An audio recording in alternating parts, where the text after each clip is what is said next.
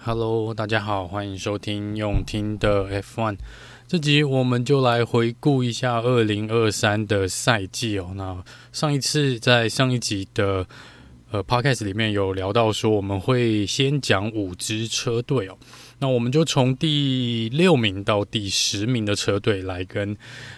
大家来回顾一下这五支车队呢，在这一年大概发生了什么事，然后呃，可能简单的聊一下他们这个赛季的一些表现啊，跟一些数据哦。那这个当然包含了车队的车手们啊、呃，可能还有去比较一下他们呃两位车手，或是像在 AlphaTauri 的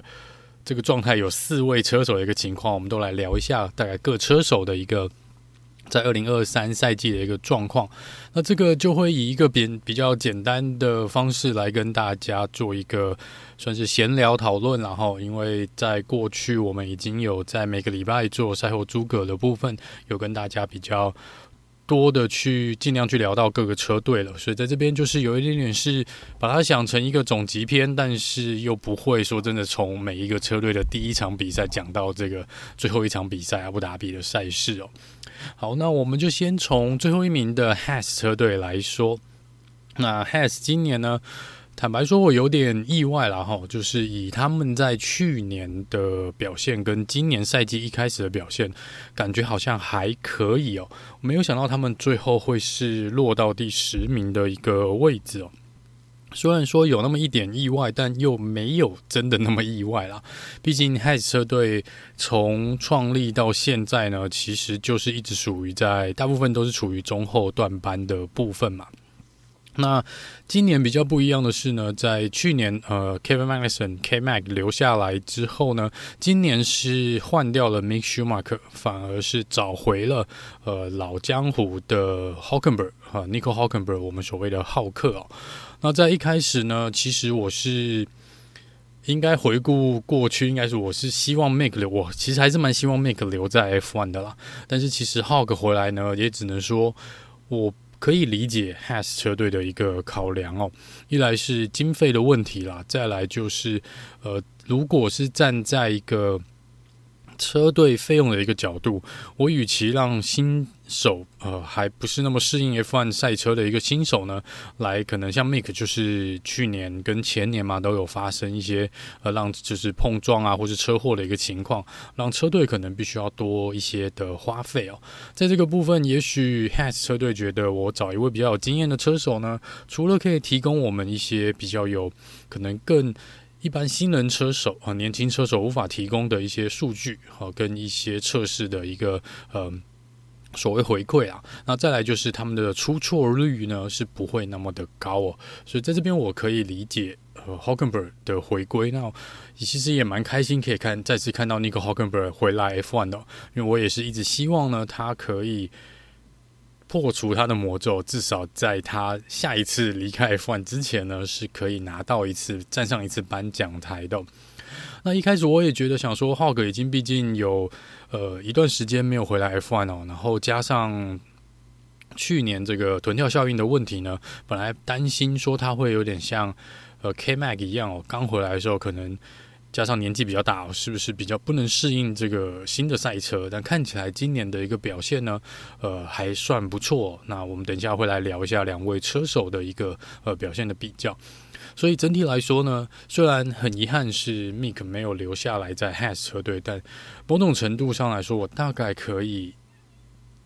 嗯去讲说我。是认为说 Has 车队是做了一个正确的一个决定了。如果针对于车子车队的一个整体经济效应来说呢，我想 Hulkenberg 的 CP 值应该会比较高啦，应该会比较高啊。那但是反过来说呢，在整个赛季看下来呢，另外一个缺点就变成撇除掉说，嗯，Has 车队的车子的好坏不谈哦，先撇开车子性能的问题，你有找了两位。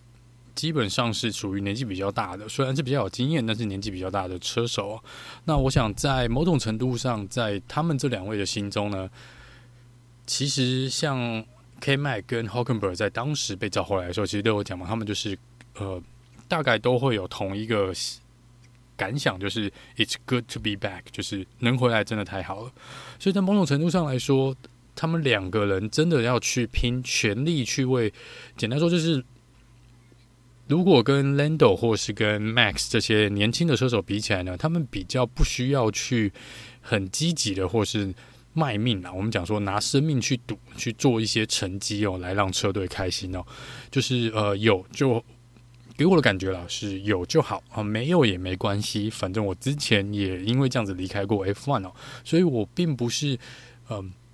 他们的心理想法可能是我并没有那么的，我不需要那么的积极或努力来争取要留在 F1 的一个机会哦。然后在以目前 Has 车队的状况来说呢，我想两位车手多多少少也会知道车队内部的一些营运状况嘛，所以他们可能在心里也有个底，就是目前可能车队需要我们啊、呃，比。我们需要他们多，所以在某种程度上，他们大概知道自己只要表现不要太差呢，就可以获得的续约嘛。这样，但是呃，运气比较好的是呢，在 Haas 车队今年的车子性能上面来说也没有那么好哦，所以在某种程度上面有一点点算是，就算这两位车手表现不好，大概。我们去说容错率，大概会大家会比较容忍他们的犯错，因为其实车子真的不好嘛，所以成绩跑不好呢，并不能说完完全全是两位车手不积极，或是两位车手这个年纪过大，或是技术已经不行的原因哦。所以在这个部分，我觉得多多少少也是呃，Has 这边呢，可能真的遇到说要去抢分的一个状况，或是真的卖命往前冲的一个状况呢，可能比起其他年轻的车手，在这边比较不容易看到哦。那在整体来说呢，Has 车队今年如果要比较简短的聊一下他们车子的状况，大概就是跟红军比较类似，哦，就是单圈的速度是有，我们可以看到在预赛呢，常常 Hulkenberg 或 K-Mag 呢，时不时的可以进入 Q2 甚至于 Q3 哦，但是在正赛的时候，即便他们能够跑到前十名的起跑位置，在正赛基本上前五圈，他们大概就已经。掉到蛮后面的，因为他们今年的赛车呢，基本上会有呃轮胎磨损的一个问题，也就是轮胎的耗损率呢是。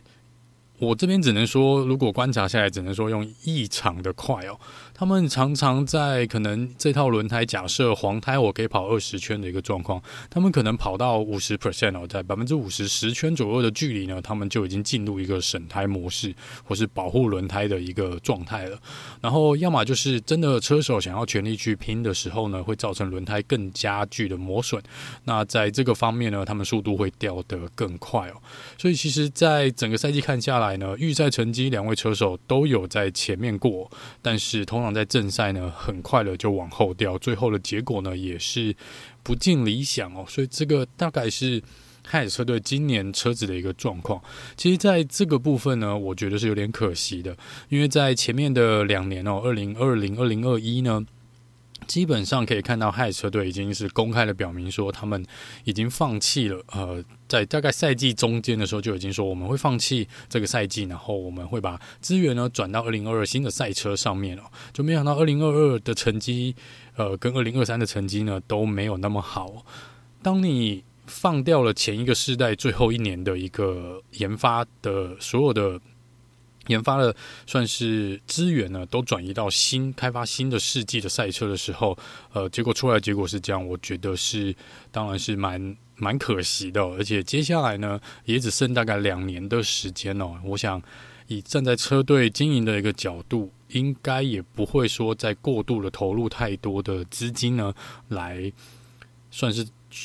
就是可能不会像 Mercedes 那样，我整个把设计的。整个车子的概念全部换掉，换一个新的概念上来，我应该是不会，就可能只会针对现有的设计呢，看能不能再把它改善一点点哦。那我想明年的目标呢，大概就是我猜了哈，呃，这边先做个预测，可能很可能就是跟 Sauber 车队呢，也就是今年的 Alfa Romeo，呃，去在抢这个第九跟第十名的这个位置哦。那站在经营者的角度呢，今年其实 has 车队以往呢，大概主要的一个声量来源呢，蛮大的，都是他们的车队总监嘛，这个 Gunther Steiner。那在今年是有一度传闻是跟老板 Gene Haas 是有一些摩擦的，针对车队经营权，跟他本来说老板可能有答应他的某些股权的跟经营权的一个分配上面呢，是有一些纠纷的。不过整体来说呢，我觉得在 Has 车队的管理阶层上面，这几年啦，我除了呃常常骂一些脏话或这些东西以外呢，我觉得管理阶层倒不是，倒没有很糟糕。我觉得其实是管理阶层算是不错的一个管理阶层哦。我们常常在 Drive to Survive 这几季看起来呢，Gunther Steiner 其实，呃。蛮有个人特色的，所以他也因为他的个人特色，除了带给 Drive to Survive 一些娱乐效果以外呢，也对车队呢带来了蛮大的一个声量哦。那在现在这个网络的一个世代里面呢，声量其实蛮重要的。所以，即便你是一个垫底的车队呢，还是有非常多的人呃在关注这支车队，因为。我们都想看 Gunther Steiner 在 Team Radio 上面啊，或者在接受访问的时候，是或是在 Drive to Survive 的一些片段里面呢，去讲一些很有趣的话。所以这个是呃，某种程度上来说，我觉得对车队也是一种帮助了哈。就是替车队制造一些声量，也许可以带来一些车迷新的车迷啦，或是带来一些这个收益的效果。虽然说整体的赛季的一个表现呢，并没有到那么好，但是呃，我觉得以一个车队的平衡度来说，把成绩拿掉的话，我觉得 h a s 车队的呃整体的车手两位车手的平衡度跟呃车队管理阶层的这个关系呢，我觉得算是蛮还算是不错，算是中上的一支车队哦。那只希望说呃明年呢，他们可以在。看能不能真的解决这个轮胎的问题哦。如果能够把轮胎这个问题解决呢，我想明年的成绩应该可以大大的提升哦。这个之前呢，一度前几个赛季是有一度还跑得不错，积分其实是蛮多的啦。所以在这个部分，我想还是是。整个算是到二零二四开季前呢，他们还有一些些的时间呢，来看看能不能做出一些对于轮胎上面的一些加强和补强哦，那让明年的成绩再好一点。不然的话，我想可能又是第九到第十名的这个位置哦。但是呢，嗯。在今年整体的表现啊，坦白说是比去年要早的，而且去年他们 K m a 还有拿下一个杆位哦，所以是 Has 车队如果要论跟去年的状态比的话，我想今年应该算是小小的退步，小小的退步。好，那两位车手的部分呢？两位车手，我们先讲 K m a 因为他是以 Has 车队来说，他年资比较深了哈。那 K m a。总结一句，就是今年不是很好的一年，今年的成绩真的不好。他被才刚返回 F1 的 Hulkenberg 呢给打败了。呃，以数据来看呢，我们这边讲的，我去算的是一个平均值啊，就是去加总每一个每一场比赛的呃排位，然后去除以这个比赛的场次哦，去得到一个平均数值。那以 K m a 来说呢，他最好的预赛成绩呢是第四名哦，也就是用第四名来做起跑。那最好的正赛的一个成绩呢是第十名，所以是有拿到积分的。他总共拿到了三分的积分。那如果以平均值来说呢，在预赛来说，他平均是大概排在第十五名的一个位置哦。然后正赛的部分呢是除下来大概十四点七，所以大概也是在十五名的一个位置。然后这个是 K-Mag 在预赛跟正赛整年度平均的一个表现。那在冲刺赛的部分呢，他最好是有跑到第十一名啊。那这是 K Mac 的今年的呃大致上的一个表现。那他的队友呢，Hockenberg 呃，刚刚有提到，Hockenberg 是打败了他的队友 K Mac。那一样，虽然说是车子都有一样的问题哦，但整体来说呢，我觉得 Hulk 在适应 Has 这台赛车上面呢，是比 K Mac 要来的看起来顺手许多。在基本上今年呢，在预赛的成绩是打败 K-Mag，在整个得分也是打败 K-Mag 哦。呃，Hulkenberg 有拿到九分的积分哦。那以预赛的最好的成绩来说呢，Hulkenberg 有拿到第二名的位置哦，有拿到预赛第二名。那但是因为有受到呃 penalty 的关系呢，最好的起跑位置是第五名哦。那在正赛呢，最好的呃记录是第七名。那以平均来说呢，他在预赛平均的起跑位置呢是第十二名哦。那在正赛的一个排位是第十四名，所以在正赛的部分跟 K Mac 倒是没有差异那么大。但是在呃预赛的部分呢，是比 K Mac 要好蛮多的，好了三个位置哦。我觉得这是今年就是可以看到 Haas 的问题，大概在正赛两台车就以长。距离了比赛来说呢，两个车手的表现大概差不多这样。那并不是说他们已经没有老了，没有他们的呃，已经失去他们的手感，倒不是哦，是因为车子的问题，呵呵是蛮糟糕的。好，所以就是 Hockenberg 跟 K 迈哦。如果以刚刚提到，就是以整个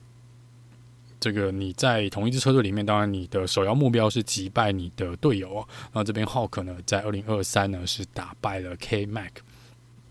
好，那这是 Hatch 车队大概二零二三的一个。整理了哈，那我们接下来呢，聊聊的是呃，Alpha 是 Alpha Romeo 吧？是不是 Alpha Romeo？Alpha Romeo 的部分呢，是今年排在第九名，总共拿到了十六分的一个积分哦。Alpha Romeo 今年二零二三是他们在 F1 目前啊，截至现在最后一个赛季哦，因为他们呃明年是不会回归到 F1。冠名来做初赛的，呃，那整体来说呢，我觉得 Alfa Romeo，呃，有点难去回顾他们整个赛季。我看了一些数据哦，是蛮奇妙的一支车队哦，呃，应该怎么说？呃，但是。它跟 HAS 又不太一样，因为 Alfa Romeo 在一开赛的赛季初的一个表现呢，就没有那么稳定哦。HAS 车队有一点点是。一开始拿了车队大部分的积分哦，然后后面基本上就是一路挂零哦。那是在 Alfa Romeo 这边，就是可能有一场有拿到积分，然后一两场、两三场比赛没有积分，然后又有呃一两场比赛拿到积分，然后再挂零挂个几场比赛哦。所以他们的表现就应该说稳定度呢就没有那么那么稳定，他们就是起起伏伏，起起伏伏哦。但是这种起起伏伏又跟在前几年的 Alfa Romeo 跟 Sauber 又不太一样哦，所以在今年来说呢，Alfa Romeo 我觉得是一样跟 Haas 差不多，是没有比二零二二赛季的表现要好。那我们在赛后诸葛的部分也常常，我的笔记我去回顾了一下，我这边做的笔记也常常没有东西写，因为。一来是画面可能没有带到他，二来是他们的呃车手的赛后访问呢，跟后面的一些后续报道，其实也没有太多对于 Alfa Romeo 的一个怎么讲专题来去报道他们每一场赛事到底发生什么事。就是你好像说哦，我知道他们有来比赛，然后大概就这样哦，就是很少他们的画面，然后也不会说一直在吊车尾，但就是起起伏伏，起起伏伏，有时候又会挂在这个十一、十二名哦，这个。就在积分外的外围这一两名的一个位置哦，就是但是没有办法再多更多的一个呃一个突破，所以他们在整体来说有蛮多次都是正赛都是排在可能第十一到第十三名的这个位置哦，然后跟前车也没有差太多的距离哦，就是其实是有机会去争夺积分的哦，争夺积分的，所以有点难评论 Alfa Romeo 是蛮奇妙的一支队伍。那另外一个更奇妙的东西是呢，整个赛季看下来呢，Alfa Romeo 一直给我一个非常奇怪的，呃，比较奇特，跟其他车队不同的一个网络，应该说社群媒体的一个经营模式。你如果去 Alfa Romeo 的，不管是推特或是 X，呃，或是脸书啊或是 Instagram，它比较不像，比如说红军或 McLaren 会三不五时 po 一些什么历史资料啦，或是一些呃。车队的车子的一些影片哦，他们没有。如果你去看 Alfa Romeo，基本上都是贴两位车手，就是 Valtteri Bottas 跟周冠宇，他们两位车手在赛前呢，可能跟某位车手，比如说，呃，像在之前的好几场比赛，你就会看到是跟拍周冠宇，或是跟拍 Valtteri Bottas，然后他们在赛前可能跟 Alex 小绑握了手，可能跟 Lewis Hamilton 握了手，就这样。他们的短片几乎都是这类型的，但是如果你去看红牛啦、McLaren 或者其他车队，他们会有各式各样不同的一个主题哦。有时候是车手接受访问的短片，有时候是车手呃跟车迷的一个互动哦。但是就比较多元化。但是 Alfa Romeo 一来是贴文不多，然后这个频率真的没有那么频繁哦，然后又是比较注重在这个赛前的一个车手的互动，这是蛮奇妙的一个走向哦。我也不太确定到底是什么，但是他们的美术团队又是我今年我最喜欢的，就是在每一场比赛的海报，就是我不知道从哪场比赛开始，我发现有。各车队有公布这个海报之后呢，我有尽量去收集，然后给大家，呃，在脸书这边有 po 给大家看。那我觉得 Alfa Romeo 真的是数一数二用心在设计这个海报的。我希望肖伯明年也可以接替这个传统哦，一样画出很好看的海报。我觉得这个是，嗯，Alfa Romeo 比较特别的一个一个地方哦，就是我我不太确定要怎么去评论这支车队。我还蛮喜欢 Alfa Romeo 的，可是他的表现。有一点点奇妙哈，有一点点奇妙。然后在呃整体来说呢，以 Alfa Romeo 的一个呃状况来说，比较奇，应该说它除了冠名以外呢，呃，大部分都还是以 Sauber 为主体嘛，因为主权控制权还是在 Sauber 上面。那在整个状况来说，会觉得我 Alfa Romeo 以往就是进来个几年，然后又退出哦。我就不太确定 Alfa Romeo 的一个行销策略是什么。其实，也许在亚洲或者在台湾这边有蛮多人不太熟悉这个品牌，但是 Alfa Romeo 在欧美的市场里面其实是有非常多粉丝的，非常多支持者，有很多人喜欢这个品牌的。所以当时他们回归到 F1 的时候，其实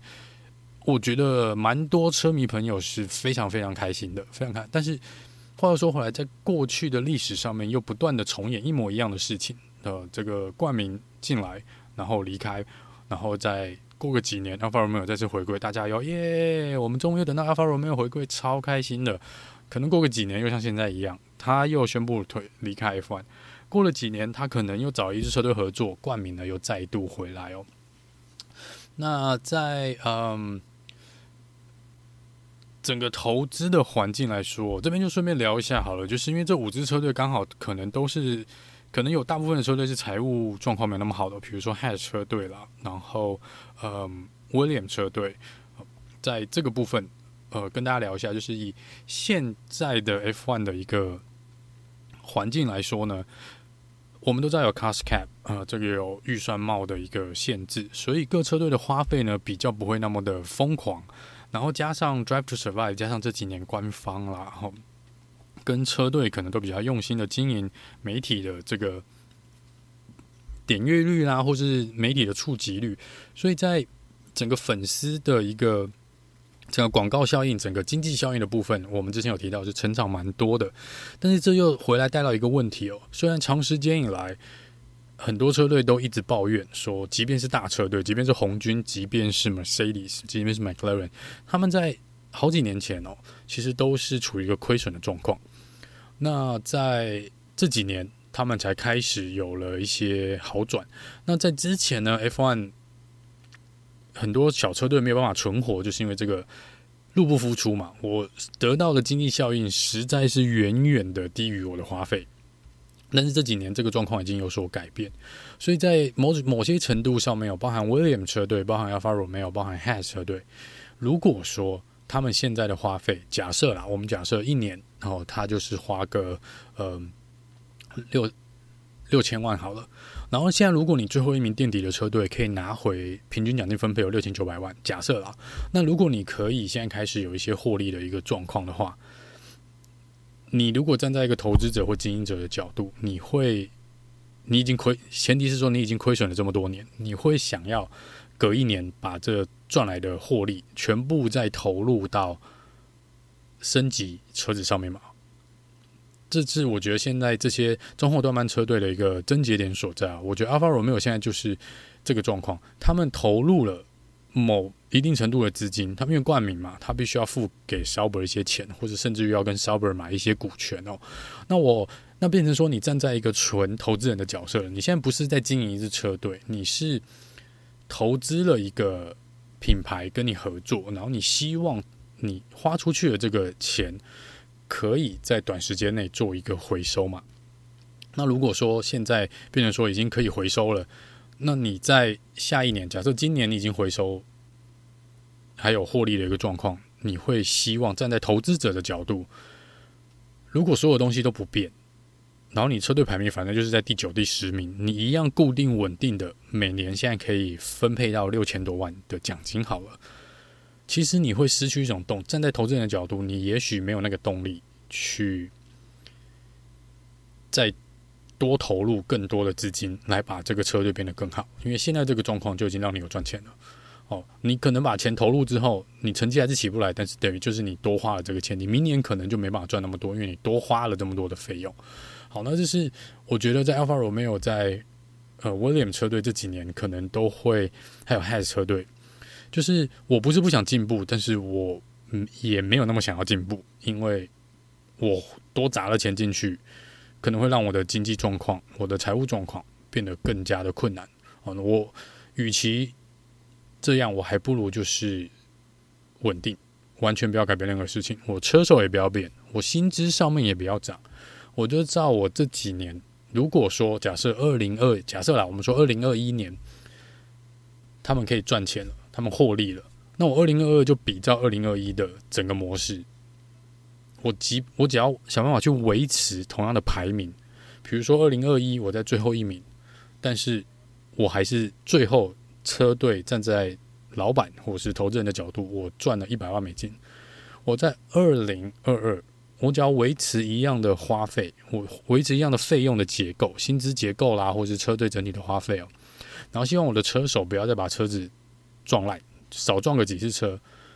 我可能就可以获利更大，我的获利会增加。但是我不需要再投入任何的研发成本，我就比照前一年办理。哦，所以这个是后面这边。某种程度上来说，cost cap 是让小车队可以想要缩短大车队跟缩小大车队跟小车队的距离，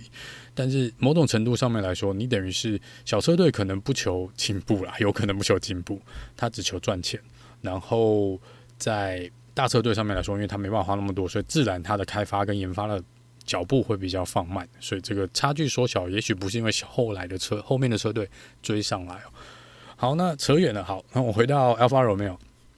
那嗯，总之整体来说呢，就像刚提到了，Alfa Romeo 其实没有去投资新的，不像 McLaren 投资新的工厂啊，或 SMR 的，他们去弄一个研发中心嘛，去弄一个这个风洞测试的中心，没有哦。所以在某种程度上来说呢，呃，Alfa Romeo 这边也没有，嗯。真的花那么多钱去请车手嘛？看 Valtteri Bottas 跟周冠宇，其实薪资比起其他前面几支车队来说，真的是还差了一段距离哦。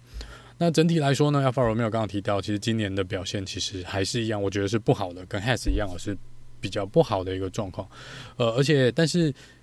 两位车手其实还算是蛮有特色的，就像刚提到的，就是每一个车队可能都有一两个。这个呃声量的流量的一个怪物，那在 Alpha Romeo 这边呢，就是 Valtteri Bottas 嘛，他露屁股了。我想现在蛮多人都很知道这个，然后呃某种程度上来说，也是替 Alfa Romeo 这边带来了蛮多的一个声量哦。那在呃整体的表现上面来说呢，以车队的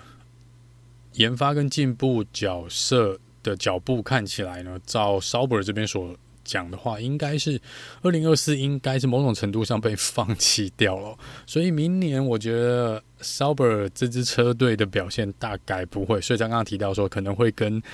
Haas 车队，如果他那边也没有多投资金进来的话呢，是非常有可能两个车子去争第九名的一个状况哦。那在二零二五、二零二六呢？也许奥迪这边开始暖身之后呢，或许才会有比较大的一个呃变化啦。但我觉得以二零二四来说呢，大概 Alfa Romeo 应该首要目标是保第九名哦，然后看能不能够透过一些，可能要看一下运气，然后就是能不能偷到一些积分，然后把排名再往前推进一点点哦。这是我觉得站在车队的一个呃方面来看。好，那在车手的部分呢？车手的部分整体来说呢，Valtteri Bottas 应该还算是打败了周冠宇哦。整体来讲，哈，但是 Bottas 这边呢，我觉得他今年比去年要糟糕，而且糟糕蛮多的。我本来以为说 Bottas 的成绩会好，就是积分会多一点，因为他最后只拿到总积分十分哦。呃，感觉去年好像是比较好的一年哦。然后，但是因为今年 Alfa Romeo 的车子呢，也是不太表现，也不太稳定啊，还是不太稳定。所以在某些比赛里面呢，我们会看到 Bottas 是掉在蛮后面的一个位置哦。但整体来说呢，他有四次是在正赛里面拿到前十名的一个结果，所以在这边是比周冠宇要好一点点啊。那在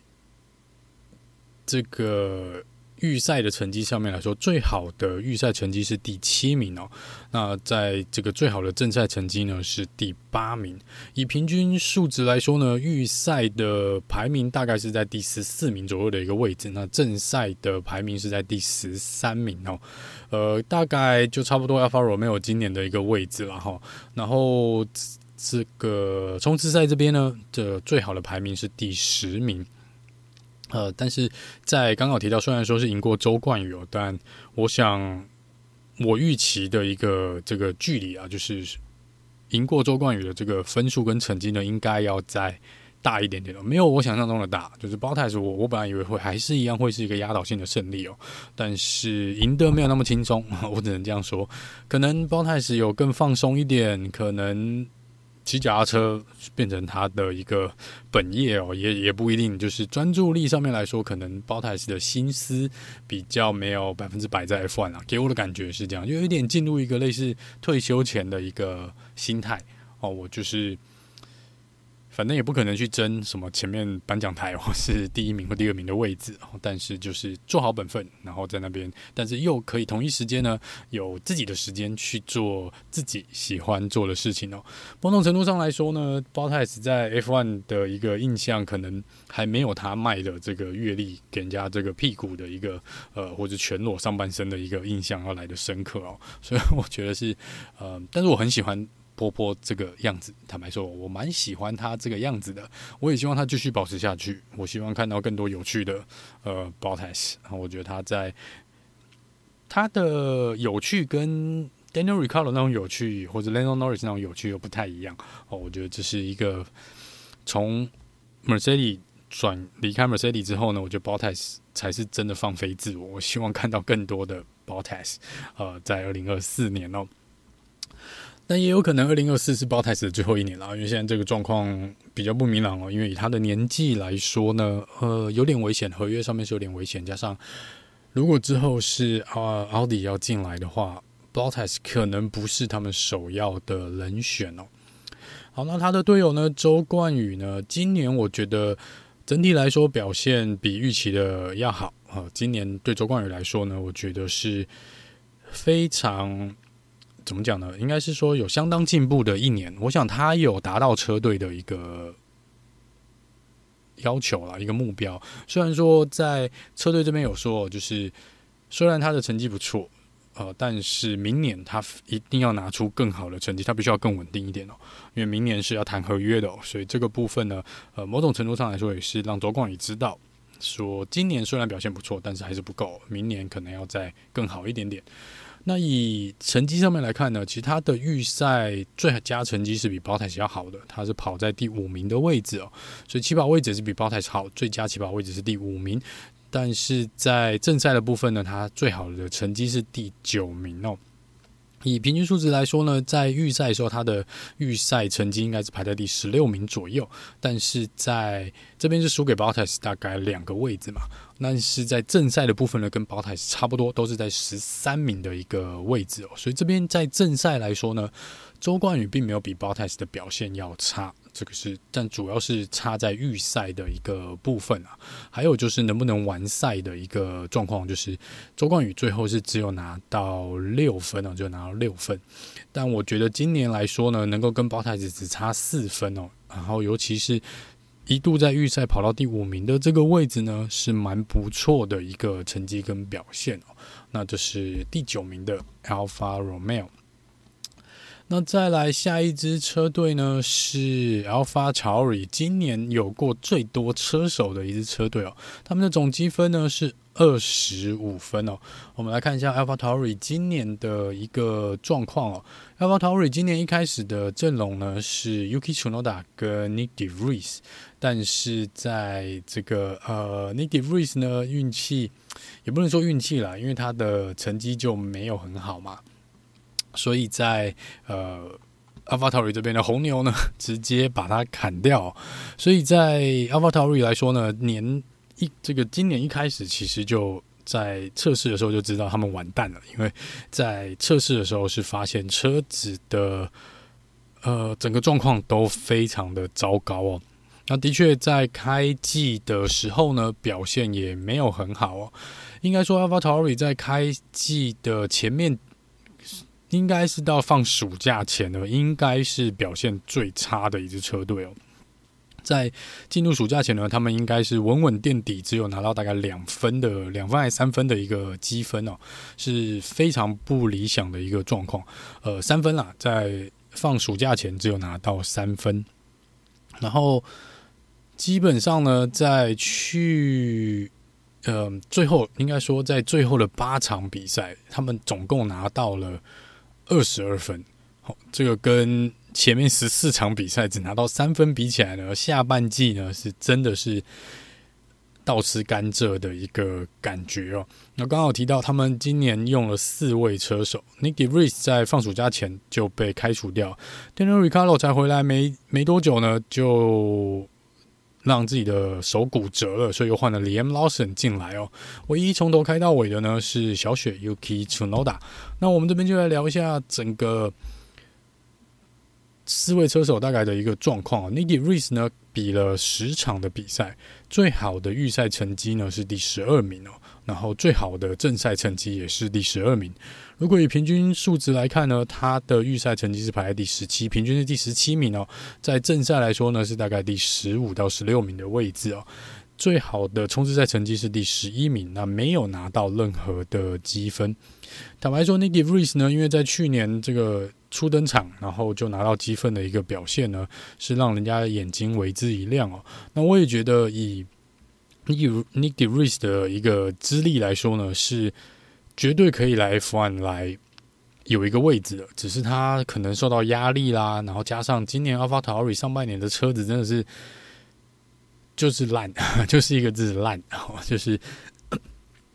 照他们所讲的是完全抓不到一个平衡感。就是有时候你进弯呢，有时候你进弯抓不到进弯点。就刹车点，那有时候你觉得，呃，比如说在前面一圈，你在这个刹车点踩刹车很顺利的过弯，但下一圈在同一个弯做一样事情，反而车子就没有反应了。所以他们说，整个车子的，嗯、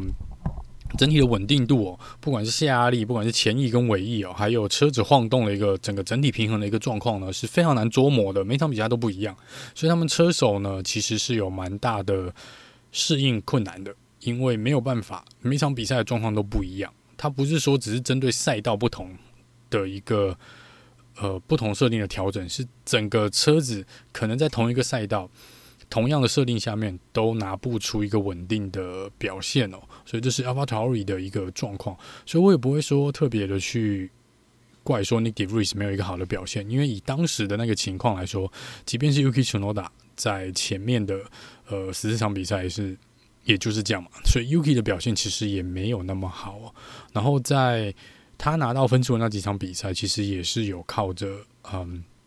其他前面大车队，可能像比如说 Alpine 啊，或者是 Ferrari 红军这边，可能那场比赛都没有拿到积分哦。所以在这个状况下，当然是有点点运气成分在哦。不然 AlphaTauri 可能上半。上半个赛季可能连一分的积分都不会有哦，但是很可惜啊，就是 Nicky r i e 的表现的确也不够好。那红牛这边呢，也很快的下一个决定，就是把它裁掉。然后在嗯后面接手的 Daniel Ricardo 跟 Liam Lawson，尤其是 Liam Lawson 的成绩看起来呢，呃，开除 Nicky r i c e 可能不是那么糟糕的一个。呃，一个决定，然后一个决定，然后再来是 Liam Lawson，Liam Lawson 是开了五场的比赛，比赛了五场哦，呃，哇哦，这五场比赛基本上，如果他是先发阵容，然后每一场比赛都可以有这五场比赛的表现啊，我想今年奥斯卡皮尔水的新人王的这个讲座呢，会很有可能会交在 Liam Lawson 的手上哦。如果是开一台 AlphaTauri 来说的话，呃。某种程度上来说，我觉得 Liam Lawson 是未来 F1 的各车队的其中一个人选哦。红牛这边，我想也会认真的考虑。我比较意外的是呢，Liam Lawson 在二零二四没有车队直接把他捞进来哦。不过因为现在合约的一个状况啦，二零二四能够把他捞进来的大概也只有 William 车队哦。呃，所以在当时的状况来说，即便我认为 Liam Lawson，甚至很多人都认为啊，Liam Lawson 的表现相当的出色，但是在现实来说。要他在二零二四像 Nyck de Vries 那样，隔年马上被捞进来，我觉得他的运气就没有 Nyck de Vries 那么好了，没有那么好。不过也还好啦，让他多一年在外面，我想二零二五应该会有会有蛮大的机会，会看到可以看到 Liam Lawson 跟某个车队签约进来哦。最好的预赛成绩呢是第十名哦，然后最好的正赛成绩是第九名，所以。你看，一个新人哦，在正赛开始前 的几个小时被叫上阵，临时的出赛，还可以拿到积分，是相当相当不错的。呃，以平均来说呢，他预赛的最好成绩平均是第十四名，那正赛是第十二名哦。总共是五场比赛里面拿到了两分的一个积分哦，相当不错的一个表现。再来是 Daniel Ricardo，他比赛了七场比赛哦。当然，我是很开心，Daniel Ricardo 能够那么快的回归到 F1 哦。然后虽然一回来就让右手骨，诶，是右手吗？右手还是右手骨折了？然后就因为这样子错过了五场比赛，这五场就是由刚刚的 Liam 老沈来接替他。但是在呃成绩上面来说呢，其实 Daniel Ricciardo 成绩也不差哦。他在预赛来说呢，是四位车手里面跑到最好的成绩，有第四名的一个位置哦。那最好的呃正赛成绩呢，也是。四位车手里面跑最好的是在跑在第七名的一个位置，以平均数值来说呢，预赛是排在第十四名的位置，然后正赛是排在大概第十三名的位置哦。那他今年因为错过了那么多场比赛，他好像没有跑过，诶，他没有跑过冲刺赛，那最后是拿到了六分的一个积分哦。再来是 Yuki Tsunoda，呃，Yuki Tsunoda 是跑完了所有的比赛，AlphaTauri 这边是全勤哦。然后在总分数来说呢，他拿到了十七分。然后有在前面的几场比赛哦，前面几场比赛都是排在第十一名哦，蛮常在第十一名的一个位置。所以在当时呢，一度大家都认为说是，呃，Yuki 今年的状态呢是比，我觉得真的也是比前几年要好哦。能够驾着这台车子呢，有点像之前的肖尔克，他发挥了车子超出车子性能的一个的状态的能力哦的实力，所以才会让 a l p h a t a r i 呢在上半个赛季呢还是有机会去拿到一些积分哦。然后今年也感觉到他是比较成熟一点了。我听了那么多 Team Radio，倒是他比较少在那边发火或骂脏话。我觉得某种程度上来说，好啦，也有所成长，有做到车队要求的，就是冷静一点，冷静一点。那最好的预赛成绩呢是第六名。呃，最好的正赛成绩呢是第八名哦。以预赛的平均来说呢，是排在第十三名的位置哦。正赛是排在第十二名，所以跟 Daniel Ricardo 就是前后差一名，我觉得这个就是 OK。所以你说，因为 Daniel Ricardo 因为受伤的关系，然后之后又可能是嗯、没有，应该说两位车手呢没有真的去比较过，因为他们要么就一台车子有问题哦，或者就是很少两个是。正常状态下完赛的，所以在 Daniel Ricciardo 跟 Yuki Tsunoda 在重叠比赛的状况下面，一起比赛的状况下面是有点难去比较他们两个的成绩哦，所以我才会想说用这个平均值的概念哦。所以以平均值的概念来看呢，其实 Daniel Ricciardo 并没有比 Yuki Tsunoda 差，所以就是有点就是算是。扫除了一些人对 Daniel Ricciardo 的质疑啦，他没有呃因为回归或是因为有些人认为他在麦克伦开得很糟糕，然后回来红牛这个红牛体系呢，有人认为他并不值得这个位置，也许应该继续让给 Liam Lawson，呃去留在 AlphaTauri，但是我觉得以成绩上面来看呢，Daniel Ricciardo 没有啊，并没有很糟糕。Liam Lawson 当然一样，因为其实三位车手 Liam Lawson、Yuki Tsunoda 跟 Daniel Ricciardo 其实以平均数值来看呢是差不多的，三位车手是差不多的。那在红牛这边，其实之前也有提到，他说他们有比较过他们的数据嘛，就是以模拟器上的数据来说啊，他们认为在替补的车手部分呢，Daniel Ricardo 还是比 Liam Lawson 要快一点，所以才会选了 Daniel Ricciardo 来当 Yuki Tsunoda 的一个队友。哦，那这是 AlphaTauri 的部分。如果纵观明年了，明年会改成 Racing Boss 嘛？是不是？嗯，他们有做一些投资，有做一些研发上面的一个。好像有多花一些钱在研发的经费上面哦，那是我不知道，因为现在等于红牛也不演了，他就是我的姐妹车队，然后就是我的弟弟，你说弟弟也好，子公司也好，随便。那当然，在 F1 这边，你不可能直接去抄袭对另外一支车队的一个车子的设计哦。但如果你有蛮多零件是跟红牛拿的话，就像可能 Alfa Romeo 之前 Sauber 是 Has 车队是跟红军这边拿零件的话，也许哦，也许会有一些些，有一些些，你可以自你的研发团队可以自己去反推嘛，去 reverse engineer 去做一个逆向工程，去把它看能不能设计出更好的一个赛车。我我当然不是说这个红牛是去复制另外一个车队，当然没有，只是说在很多种层面上面来说呢。AlphaTauri 可能现在得到的一个，我相信两个还是独立开发，还是有独立的自己的测试的一个系统。但是如果说你零件上面有蛮多是共用的，或者是使用类似零件的一个状况呢，你当然外形可能不一样，你的空气力学设计可能不一样，但也许啊，在这个部分可以让他们的车子跑快一点点，不一定。因为我不认为 AlphaTauri 应该在第八名的位置，在过去几年的一个。状况来说呢，今年其实是跟去年比也是比较不好的一年哦，所以 a l p h a t a r i 理论上我希望他们能够站在第五、第六名的一个位置，他们可以到那个位置啊。那你说，嗯，明年会不会就发生？我不知道，其实不确定，这要看到时候明年二月吧，二月我们开始测试的时候来看他们的速度上面是不是有显著的一个进步。今年到后来呢，其实某种程度上面来说，在弯道上面好像还可以，但是在直线速度上面来说呢，真的差得蛮远的。如果要跟他的呃姐妹车队红牛来比的话呢，一军啊，我们讲一军好了，一军车队来比呢，其实相差的距离是蛮大的哦。那这我想也是 AlphaTauri 要去解决的，尤其是车子的稳定度了，你不能去让，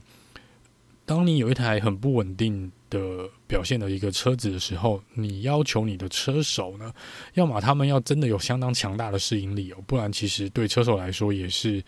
车子就难开。那这个你要他们去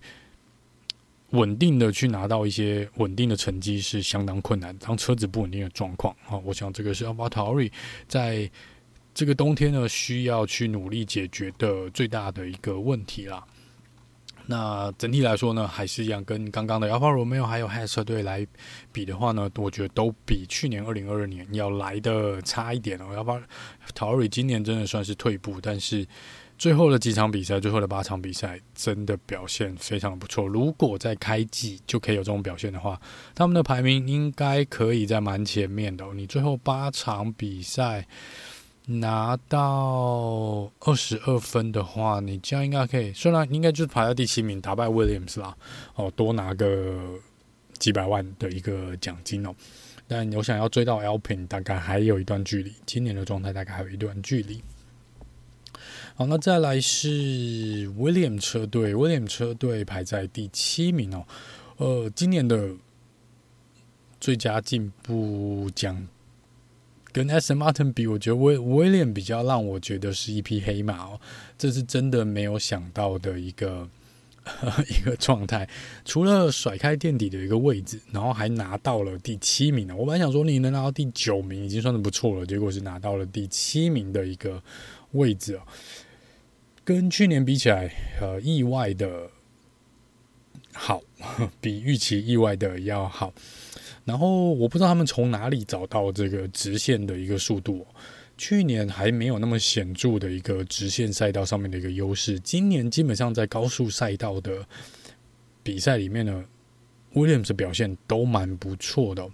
那当然，整支车队整个年度呢，基本上都是由 Alex Albon 来凯瑞整支车队哦，这毋庸置疑啦。那虽然说在积分的部分呢，没有那么稳定的在拿到积分哦，但他们。只要能够把握到拿到积分的一个机会的话呢，其实进账都不错。像是在他们之前，其实，在开季前呢、啊、，Alex Albon 就已经有讲到，就是他知道威廉车队不可能稳定的去排在前十名的一个位置，因为他说排在前十名一定需要前面的五支车队呢有一些意外的发生，或是赛道上面有一些特殊的状况，比如说安全车啦、红旗呀、这个黄旗之类的，他们才有机会去。去抢一些分数哦，但是当他们有这个机会的时候，他们不像说后面的 Has 或者 Alfa Romeo 或是呃 AlphaTauri，他们一次拿个一分而已，就就是抢第十名的位置，不是？像奥榜就直接在加拿大拿六分，然后英国站拿四分，然后之后意大利哦这个呃荷兰站再一次的进账这个分数哦，然后在美国站两位车手都还有拿到积分，所以在这个部分呢，就是他们。某种程度上面来说，他们知道自己的弱点在哪里，然后当他们需要去抢分的时候，他们可以做到，可以不只是守住他们跟当时的位置，甚至于多抢个几个排位哦，去多拿一点点的分数哦。这个我想是威廉车队跟 Alex 小榜今年呢，让我比较意外的一个地方，让我意外的地方。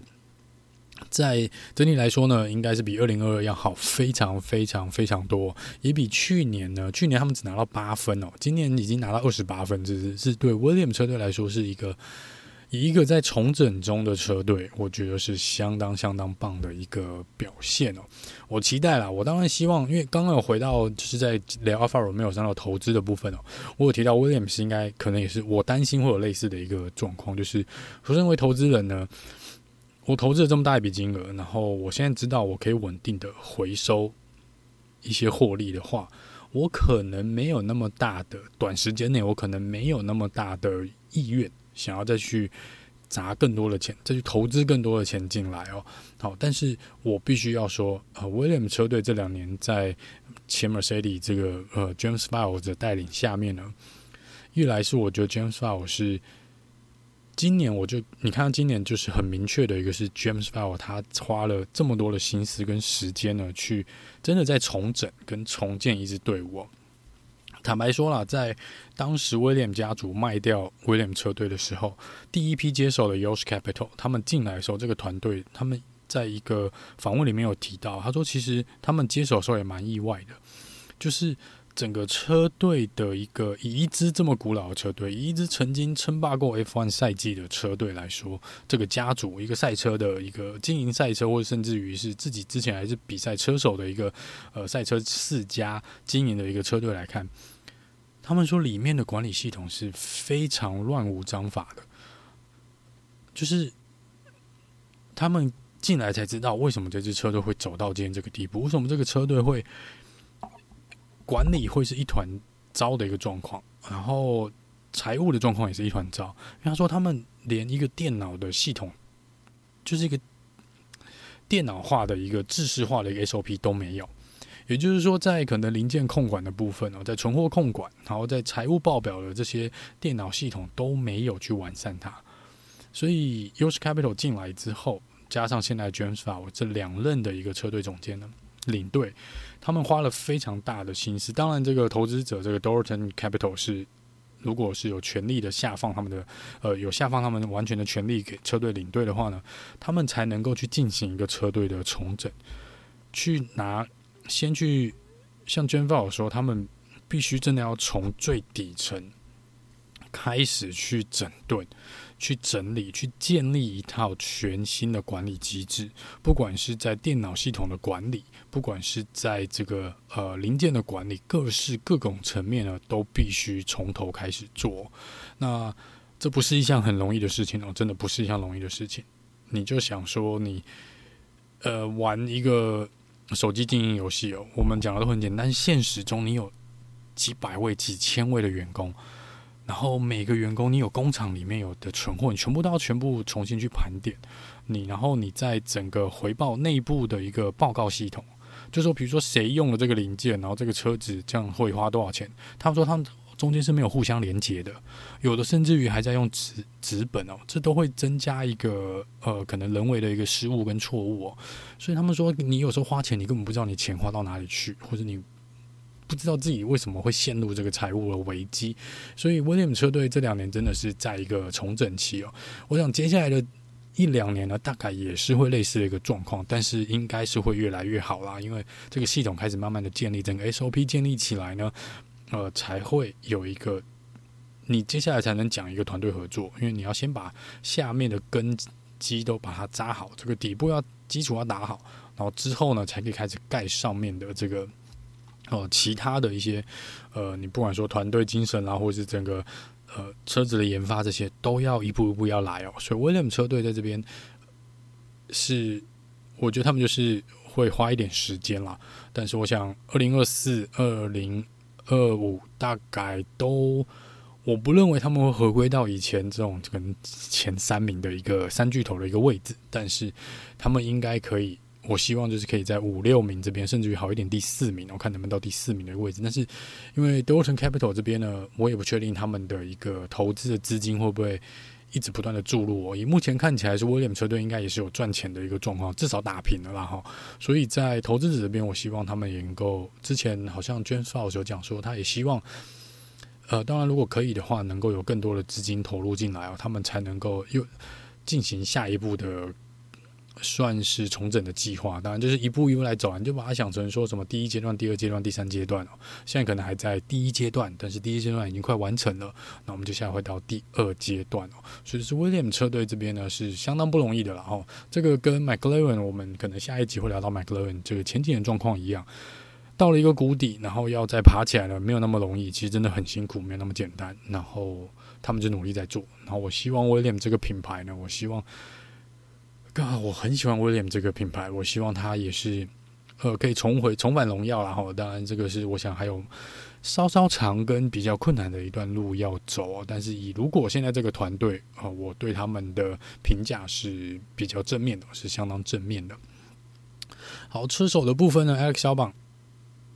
怎么讲呢？除了 Max Verstappen 以外呢，我今年觉得表现最好的就是 Alex 小榜，呃。以威廉姆车队来说，他除了凯瑞整支车队以外呢，他今年的呃成长有点像前几年的这句话手，在威廉姆车队非常非常，即便没有拿到积分，但他就是有在有机会去拿到积分那个位置哦，而且相较于红牛的那一个时期呢，真的成长了相当相当的多。我觉得在 Alex 小马这个来说呢，这一两年的进步呢是相当显著的。最好的预赛成绩呢是第四名哦，那在最好的正赛成绩是第七名。以平均数值来说呢，呃，预赛的平均是大概排在第十二名的一个位置，正赛是排在第十一名平均。所以你看，它其实就是真的在积分外面，真的在积分外面哦。以威廉姆车队来说，你看你前面还有红牛嘛，Mercedes、Ferrari、McLaren、Aston Martin 跟 Alpine，你真的需要前面几支车队。出点意外，你才有机会拿到积分。你纯粹去比车子的稳定度、车子的最高速度，很难哦，很难，真的。所以在这个部分，我觉得能够摆脱最后一名，然后又可以拿到第七名的一个成绩呢，Alex 小榜真的功不可没。这比我觉得已经比他在 Jojo 阿手的那个时代要好。但是因为 Jojo 阿手那时候还没有真的开始重整啊，所以。Yeah，我觉得 Alex 也是运气不错啦，运气不错。总共拿到二十八分，里面他拿就一个人包办了二十七分哦。那他也是今年呢唯一一位呃车手完全击败、完全比赛、完全击败他的队友在预赛二十二比零哦，在预赛从来没有输给队友过。那上一次呢达成这项成绩的呢，就是 Max Verstappen 他是对 Alex 小榜做了一样的事情，整个赛季没有输给小绑过在预赛，所以 Alex 小绑这有点是吐了一口气哦。虽然说是拿 Logan Sargent 这边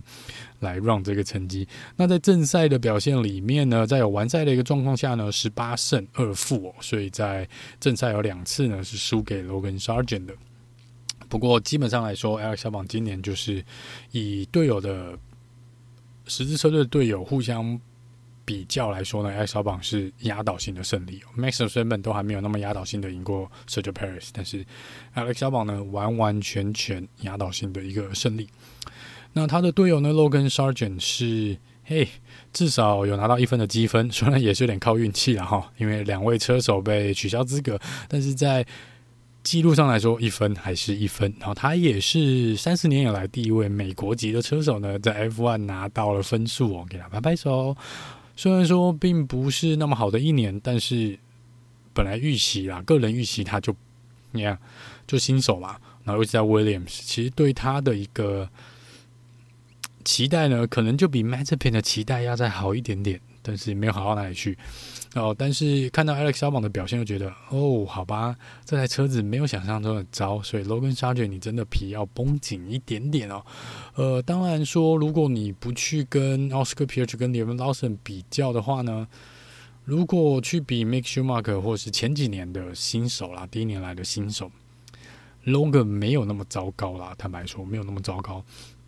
那但是他在今年呢，的确是。蛮像一个新手的哦，奥斯卡皮耶尔不太像一个新手，但是呃，罗根·沙卷是非常像一个新手，就是犯了蛮多的错，然后对车子呢造成蛮大的一个损害哦。他在呃车队呃车子损害的金额表上面呢是排名第一名哦。大概撞烂了两三台车有吧？应该两一台车算一百万的话，大概有两三台车哦。然后在预赛成绩来说呢，最好是有排到第七名哦，其实不差啦。然后再来是在最佳的正赛成绩呢，有递补到第十名过，所以就是他一分积分的由来哦。平均来说呢，预赛就没那么好了，第十七名，然后正赛是第十五名哦，所以跟 Alex 小榜这边比起来呢，差的位置就蛮多，大概都差了五个、四个位置到五个位置哦，这个差距就蛮大的。在同样的车手的一个车子车队条件的状况下呢，这个差距车队队友的差距就比较大了。但是 Logan Sarge 呢，呃。还是有拿到 Williams 二零二四的一个合约啦。我这个在前几集有聊过，我想某种程度上来说，也是他一一来是他当然表现没有那么糟糕，二来是与其去找一个新手进来哦，还不如就给他一个机会哦，让他在因为比也对车队比较熟悉嘛，哈。那当然希望他二零二四可以。拿出比二零二三要更好的一个表现。另外一个之前有提到，就是以一个目前注重美国市场呢，我们一年要到美国比赛三次来说呢，可能对于有一位美国籍的车手呢，对于赞助商的部分呢，可能还是会带来蛮大的一个赞助的效应的。所以这个都是多少都是车队的一个考量啦。我坦白说，如果就纯粹就一个数据跟他表现的新人表现的一个角度。有没有比他好的车手？有，而且很多。光是 Liam Lawson，我觉得就足够取代 Logan Sargent，甚至于我都可以觉得可以给 Mick Schumacher 再一个机会哦。呃，还有之前的这个 Theo p o s h e r 还有其他一些 F two F three 的这些年轻车手，都是都是可以比 Logan Sargent 要好的一个选择。然后，但是，嗯，运气吧。然后加上，我觉得就是各方面的考量，可能综合下来，Logan Sargent 对于 Williams 车队来说呢，还是一个比较安全的一个人选，应该这样说，应该这样，因为 Liam Lawson 其实并不属于 William 这边体系嘛，他是比较属于偏红牛的。那 William 这边是跟 Mercedes 这边可能关系比较好一点点，所以在这个部分也许不会特别的去呃找。Liam Lawson，那红牛这边又说他们已经有为 Liam Lawson 安排二零二五的一个位置的话，那在这个部分呢，William 这边去签也会有点尴尬，所以最好的方式可能就是不要做任何的改变，哦，没有改变就是好的 好的事情哦，好，就是可能这是威廉车队的一个考量。那整体来说，我觉得威廉今年车队的表现呢，拍拍手，相当相当的不错。尤其是车队里面的 Alex 小榜，真的是非常非常的棒。好，那来到这一集里面要聊的最后一支车队哦，这个 Alpine Alpine 车队。有一点点卡在前面，我追不上前面的 Aston Martin，但是积分又远远的领先后面第七名哦，就是稳定的排在第六名的一个位置哦。那 Alpine 呢，今年呢，其实因为在之前呃，我想在某一集的 Podcast 里面有提到，因为他们出包了嘛，他们在引擎开发的部分完全搞错了，就出包了，所以在引擎出力的部分呢，就是输。输给其他的车队哦，他们一度在今年赛季中间有跟 FI 大会这边做一个申请哦，希望能够解除对他们引擎开发的限制，因为他们觉得这是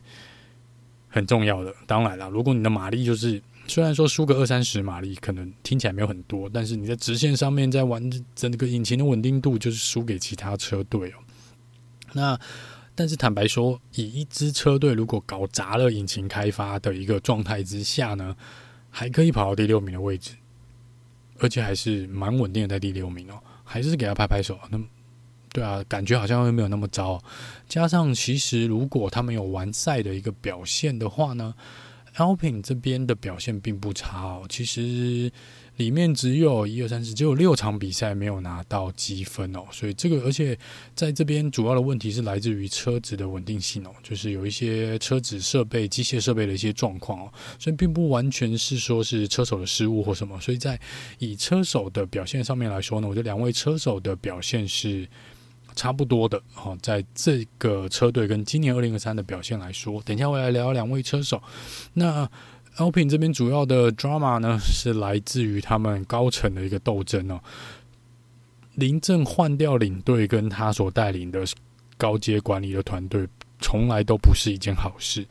那我想主要的原因啦，我跟大家简单的讲一下，就是可能在高层雷诺的高层，他们当时。的想法是，就是当然我们想说，呃，我不知道这边应该有些人，如果你太年轻，你不太清楚，你就把它想成说，他们比较短视近利，就是我希望能够很快的看到一个改变，我希望很快看到成绩，但是他们又不像威廉车队那样，威廉车队就很明确嘛，就是我愿意给你时间，你好好的把车车队重整，花个几年没有关系，但是你这几年你。就去重整，我放弃掉排位，我放没关系，我给你时间，我我说好给你五年，我可能真的给你五年，但是 lpn 不是，L 品之前是放话说什么五年内我们会达到什么目标，然后不到两年就把这个领队开除掉了，那就是高层呢，可能看到了这个成绩没有他们预期的或想象中的那么好，但是他们就忘掉了一点，就是。也许高层的人换了，前面那个答应给你时间的人不在了，换位置了，或者被开除了，新的一批人上来觉得哇，你就是在烧钱而已嘛，你就是在烧钱，你没有在做任何的，就是你有在改变，但是改进不够，永远不够。然后如果回去回顾看一下雷诺的一个历史，其实基本上就是这个模式啊。我每隔两年、三年，我就换一批人，管理人员就换一批人，车队领队就换一个人，然后两三年成绩还是不够好，我再换一个人，就好像一直在换、一直在换、一直在换。但是有些东西不是说你换了人马上就会改变的。看看红军换那么多个人，反而没有达到那个效果。而你看看 Mercedes，你看看 Rebel，。你看看在 Brown 的 McLaren，现在的 Williams，我们尽量维持同一批团队。有些时候你要一个磨合期，这个磨合期可能是运气好一年，运气更好一拍即合，第一年就拿冠军。那在其他状况下，你可能都要磨合个两三年呢。车手、车队、工作人员、高层。研发、车子设计、财务，全部都要到位。你不能高层只说哦，我就给你这笔经费，然后两年给我拿冠军，然后你两年没有拿到冠军，我就换掉，我就把领队换掉，我把车手也换掉，全部换一批人。那我一样换一批人上来之后，我一样就跟他讲说，好，我给你，比如说五千万，两年去拿到冠军，不是不是这样玩的。但是雷诺给我的感觉就是，我不知道有人说这是法国人的一个管理方式，我没有在法国人底下工作过，认识几个法国人，但是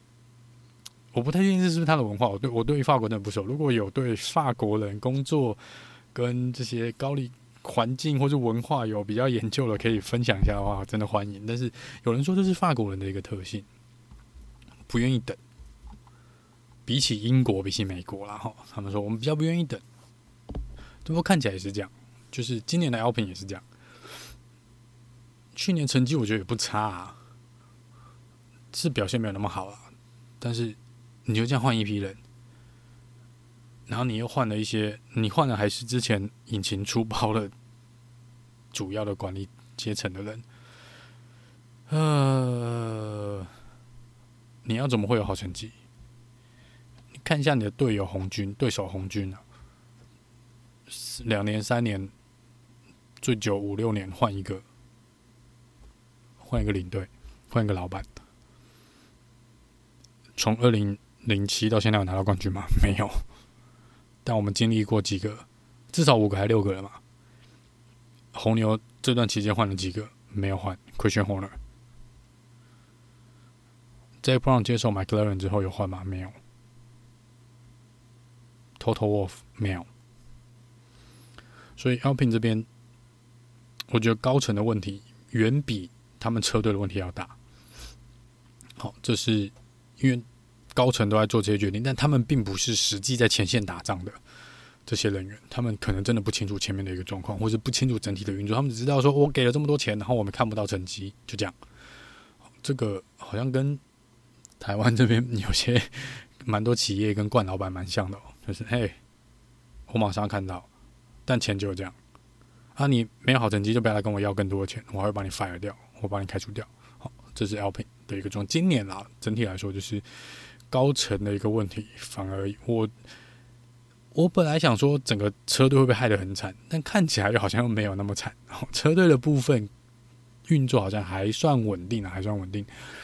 那就是跑在第六名的一个位置，没有人跟他抢第六名，他也没办法去抢。S. M. Martin 的第五名的位置哦，那在整体来说，我觉得两位车手的表现也算相当的不错。呃，两位车手有在七场比赛里面拿到，都有拿到积分，所以 Double Point Finish 有七场比赛，有两个 Podium 各站上颁奖台一次，然后只有六场比赛，刚提到六场比赛没有拿到积分。所以整体来说，在数字上面看起来，我觉得不错，好，没有很糟糕，真的没有很糟糕。Alpin 没有很糟糕，当然他们车队上面老板的预期可能是排在第四或第五名的位置，但我觉得第六名今年来说，你高层搞火烧成那样，还能拿到第六名，已经给你拍拍手了，好，已经给你拍拍手。那当然，因为大会这边已经。驳回了你引擎开发的申请了，所以当然变成说，现在他们只能放弃现在的一个总引擎，现在就只能这样了，就是他现在只能等到二零二五、二零六，他们已经必须要转往下一个时代去研发下一个时代的引擎了，因为这个没有必要再花资源在现在这个错误的开发的引擎上面了。好，那这是 Alpine 现在车队大概上的一个状况。那以车手的部分来说呢，Gasly 哦是排名在第十一名哦，车手排名第十一名，拿到六十二分的积分呢。Ocon 这边在第十二名，拿到五十八分的积分哦。以车队的两位车手来说呢，这两位车手的表现。五五啦，算是五五破，算是五五破。那我们来看一下 Gasly 的表现哦。呃，今年第一年来到 Alpine 哦，所以我本来会给他比较宽容一点的一个容错率啦，就是通常第一年，然后新的车队你要去适应哦，所以第一年的成绩我不会看得太，就算他表现不好，我也不会特别的去怪他或什么。然后今年看起来是没有比 Ocon 差欸，所以他其实以一个。新进的车队的车手来说呢，表现算是不错的，因为他打败了自己的队友。然后在预赛来说呢，是十四比八哦，是赢过了奥康哦。那在预赛最好的成绩是第四名，然后有站上一次颁奖台是第三名。以平均来说呢，预赛成绩是第十一名哦，然后正赛的成绩是第十名，那总共拿到六十二分，就是 Gasly 今年的表现。那在 Ocon 这边呢，五十八分里面呢，呃，在预赛来说啦，预赛来说，他也是跟 Gasly 一样，最好的成绩是第四名哦，然后。正赛也是跟 Gas 一样，最好成绩是第三名，站上了颁奖台。那这两位车手在平均的数值上面是几乎一样的哦，在预赛都是排在第十一名，平均第十一名的位置；正赛大概都是平均第九名、第十名的一个位置哦。所以两位车手真的是五五坡啦哈。那所以在积分上面也没有差太远。但是 Alcon 呢，其实是运气比较不好的那位车手，他在今年赛季呢有四次的呃机械故障，所以在这个部。部分如果没有这四次机械故障的奥康应该会赢过盖斯里啦，但是运气稍微不好一点。那如果说在正赛的表现来说呢，两位车手如果都有比的比赛里面呢，奥康是十比九赢过了盖斯里哦，但是因为就差不多了哈，就是一半一半五五坡啦，五五坡，所以这个部分呢是呃盖斯里跟奥康今年的表现，我觉得都算不错而已，跟去年比起来，我想都不错。虽然说在呃，奥康这边是输给了 Gasly 在积分上面哦，但是在数据上面并没有落后太多，其实差不多一样。然后整体来说，我觉得今年也是奥康表现也是逐渐成熟的一年了哈。但是你说现在要抢车队的一哥，可能还没有那么快。本来以为他会变成车队的一哥，但看起来。还，Gasly 不是省油的灯，也不是吃素的哦，所以奥康这边呢，呃，可能还要再看看明年哦，能不能去稍微压制一下 Gasly 哦。那我们本来以为 Gasly 跟奥康这边会有一些比较多的摩擦，因为两位在年轻的时候竞争其实蛮激烈的，然后不合的传闻其实蛮多的，所以本来我想说赛季开始前，我不是有说要注意这一对嘛，是不是会有一些 drama 的发生？我就没想到真正的 drama 是高层在那边放火烧自己的这个车队哦，两位车手相处反而还算融洽。当然，我不知道《Drive to Survive》这边是不是会有一个不同的一个画面，也不一定。到时候来看看，是不是有一些我们平常看不到的一个呃两位车手的互动。但坦白说，我觉得两位车手的互动还算不错，今年的状况还算不错。Alpine 今年的表现，我觉得 OK，给过给过哈，就是 Alpine 在今年二零二三的一个表现。好，那这是。排名从第六到第十名的五支车队哦，那过几天呢就会来跟大家聊一下剩下的五支车队哦，就是红牛、呃 Mercedes，就是宾士，还有红军 Ferrari 以及 McLaren，还有 Aston Martin 哦。我们到时候再来跟聊聊，大家聊聊一到五名的这五支车队。那我们就下次见喽，拜拜。